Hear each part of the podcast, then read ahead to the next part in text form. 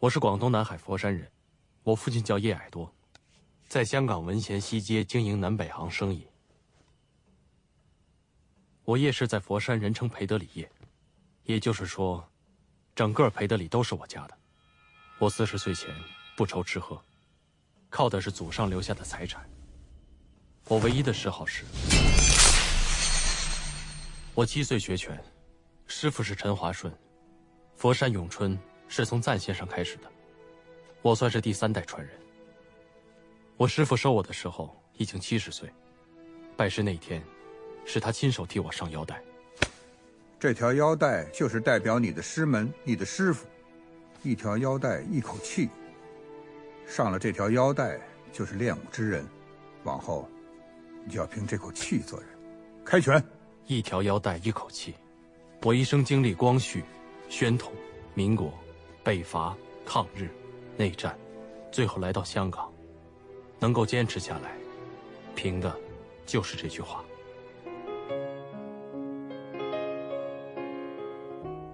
所有的一切都是源于生活的。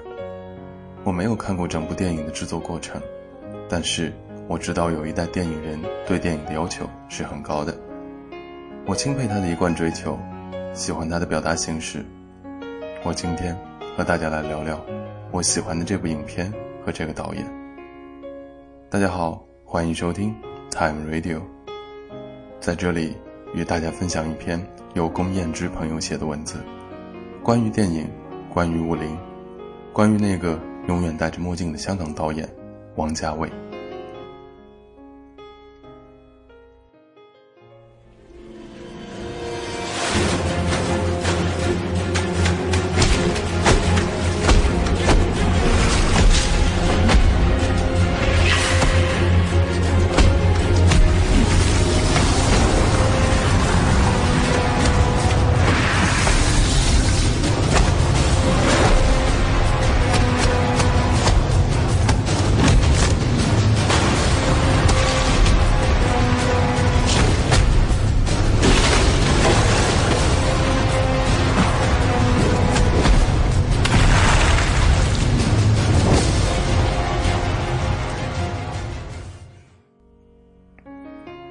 八年的筹备，四年的拍摄，王家卫让我们久等了，但是他没有让我们白等。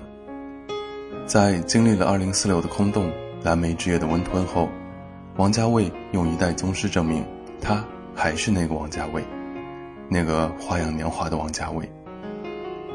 白帽、黑山、雨夜、深巷，一代宗师给了我们一个迥异的开局。王家卫抛开了一切繁复迷离的色彩，删繁就简，黑与白，光与影，水珠起落，拳脚相交时，晕开了一个失意的江湖，一个逝去的武林。王家卫一开始只是想拍一个人，一条街，最终却延展到了一个武林，一个时代。咏春、八卦、形意、八极，王家卫用这四种功夫。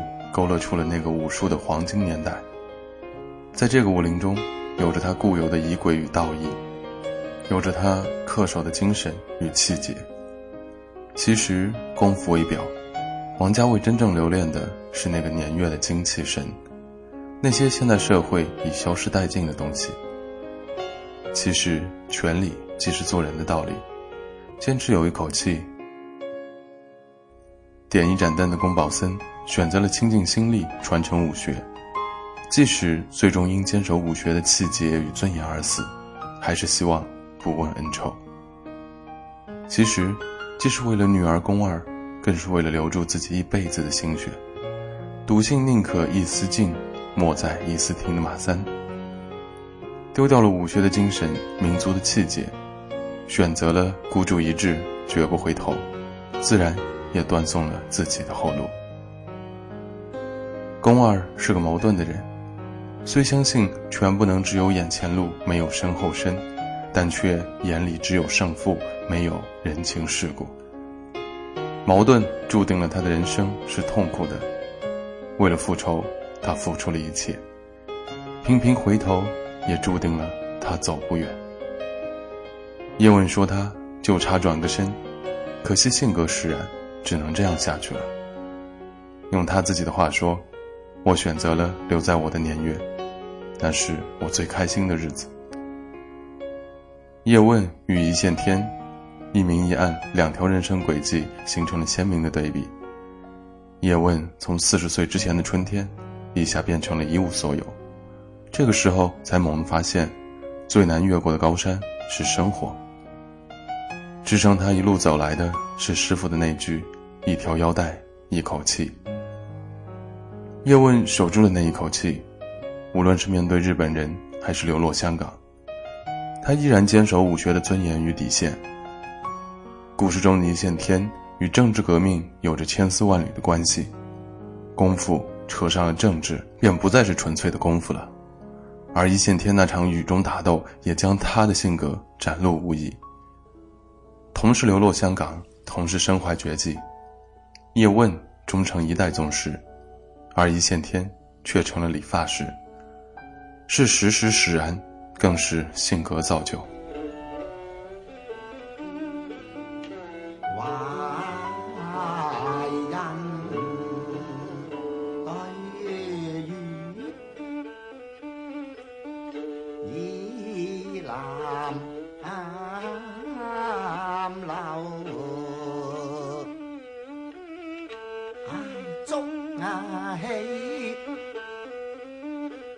他喜欢听曲。要有应酬，我会带着他去金楼。那个年月还是很保守的，良家妇女上堂子听曲是很少有的。他倒也不怕人家说闲话。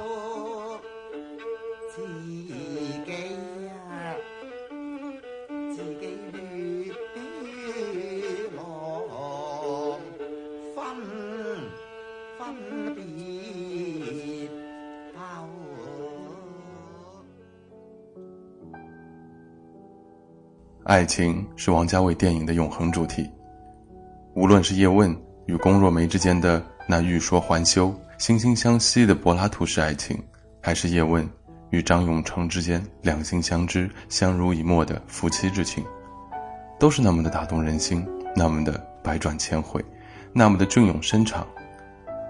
在王家卫的镜头下，爱情是那么简单的纯粹，却又是那么的朦胧含蓄。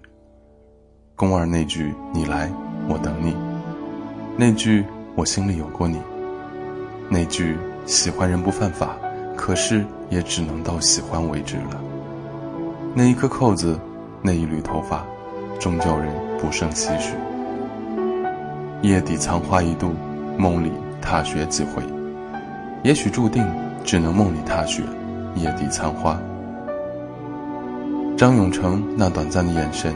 那握紧的手，那夜晚留住的灯，那简单的一句“我带孩子回娘家”，甚至于那分不清雨水和泪水的别离，那叶问没能说出口的话，亦让人一声长叹。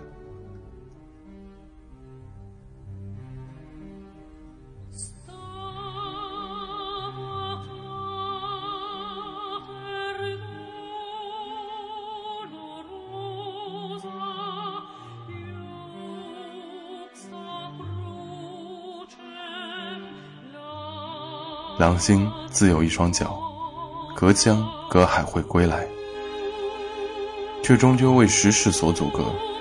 叶问从此只有眼前路，没有身后身，回头无岸。封城之中必有性情中人，毫无疑问，王家卫就是性情中人。十年磨一剑，走遍大江南北，耗费无数心力，只为追寻心中的那个武林。无论是对民国武林的准确复刻，还是对时代人物的高度还原，甚或是宫二逝世前那似曾相识的笑容，那一同响起的莫里康内的配乐，王家卫毫不掩饰对于创造出另一个美国往事的野心。虽然最终那武林终究是半隐半现，电影也终究少了几分史诗的厚重沧桑。但这无损于一代宗师的大成若缺。有缺陷才有进步。